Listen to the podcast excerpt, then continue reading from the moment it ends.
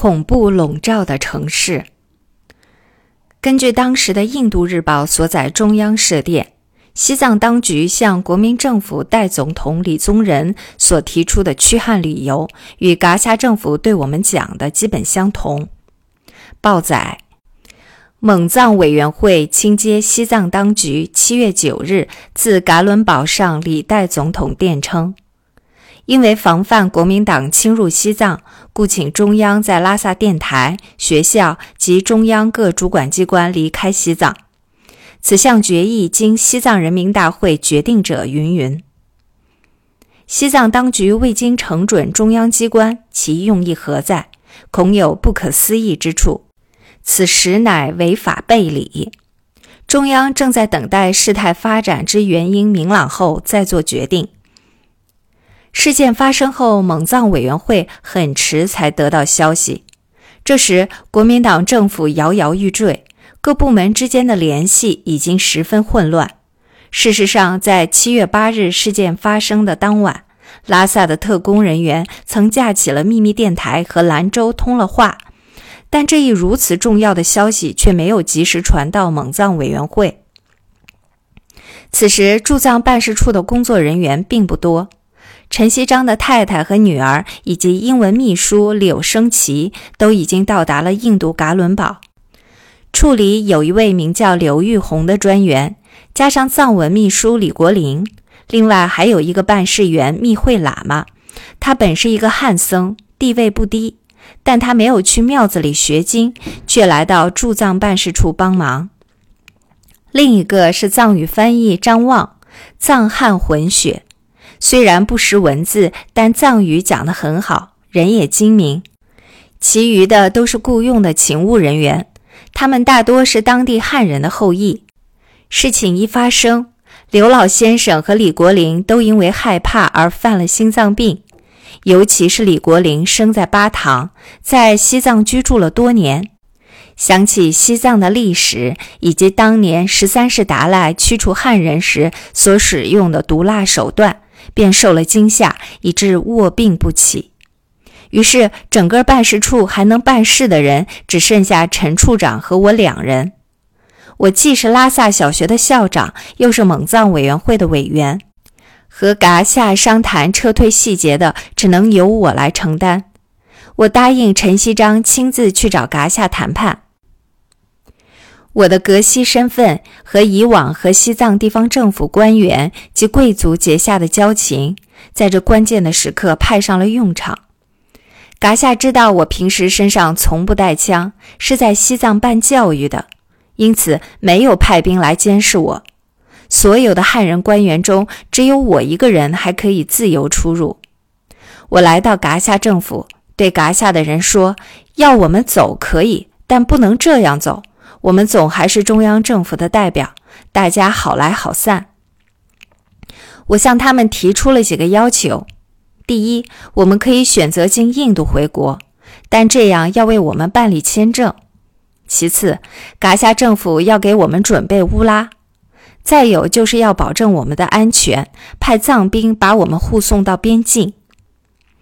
噶夏大约是巴不得我们早日离开，我提出的这些要求全部都答应了。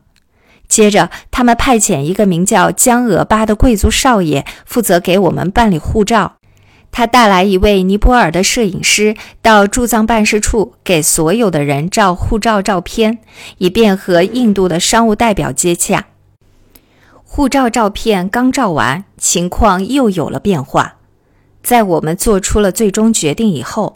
中央驻藏人员准备撤离西藏的消息就不胫而走。这时，我们驻印度的大使馆接到了消息，大使罗加伦立刻就我们借到印度撤出的事宜和印度总理尼赫鲁商议。印度政府表示对西藏问题非常关切，最后答应特许驻藏办事处人员不需签证经印度回国。接下来的几天。整个拉萨被一种恐怖气氛所笼罩。随着两周期限的逼近，被勒令驱逐的汉人官员人心惶惶，纷纷变卖家当，打点细软。有人被藏兵带走去盘问，还有人家里被藏兵闯进去翻箱倒柜，局面一片混乱。尽管西藏地方政府同意给我们准备乌拉，但不少人已经在西藏安了家，有家眷和行李，因此自己也要准备骡马。我将全部家当变卖，换了一千多卢比，买了两批牲口，供我太太刚出生不久的女儿和佣人使用。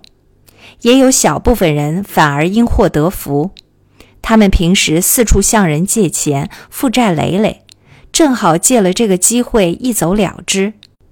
这时，拉萨的藏民见了汉人，躲避还唯恐不及，债主们此时哪里还敢上门追债，只能自认倒霉。全部撤退人员共一百三十多人。最初的计划是所有的人员全部从西藏一起撤退到印度，但是后来有些人不愿意到印度，他们要求向东走，进入西康，因为他们当中相当一部分人为西康巴塘人，包括江新熙、江振熙、江太太及孩子、男佣人朱朱、刘步生、赵松南、野生辉、贾嘎扎西。康永吉、太太扎桑及三个小孩，佣人群达、春宰阳、闵志成及太太，男仆阿多、白世珍、白世奇、马成文等等。最后这批人没有随大队撤到印度，他们由噶夏提供乌拉，向东撤退，由昌都返回巴塘。就在我们即将撤离拉萨的时候。忽然，噶夏派人来邀请，说是专门为我们安排了告别宴会，请我们出席。到底去还是不去？办事处里意见不一。有人说宴无好宴，这必是鸿门宴无疑，千万不要上他们的当。而且在这个时候来请吃饭，岂不是存心要戏弄我们？我说，如果西藏地方政府真的想干掉我们，早已下手了。不需要设这圈套。我们现在还是中央政府的代表，不去让人觉得我们小气，还是应该大大方方的去。陈锡章采纳了我的意见，办事处的主要成员都出席了宴会。噶夏的宴会倒也办得很体面。